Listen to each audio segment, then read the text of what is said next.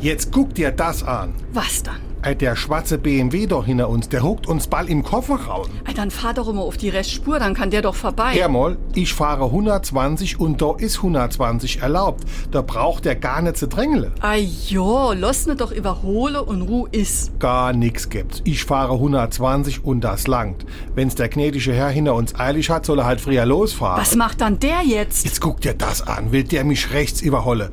Wart, Freundchen. Ach du lieber Gott, hat der's noch all. Gib mir nicht so viel Gas und lass ne mal vorbeifahren. So weit kommt's noch. Mich überholt keiner rechts. Dem han ich grad mal die Tour vermasselt. SR3. Warum wir so reden. Wie man schwätze. Wer einem anderen die Tour vermasselt, der macht ihm wissentlich und mit Absicht einen Strich durch die Rechnung. Mit den Redensarten Jemand auf Tour bringe. oder Auf die Dort-Tour brauchst es bei mir gar nicht erst probiere. hat die vermasselte Tour nichts gemein. Der Ausdruck stammt aus der Gaunersprache und mit Tour beschrieb man diskret einen Trick, eine Masche, einen Betrug, kurz ein krummes Ding, weswegen man auch von der krummen Tour spricht. Das Verb vermasseln stammt aus dem Jiddischen, wo Massel Glück oder Schicksal und Schlamassel das Gegenteil davon bedeutet.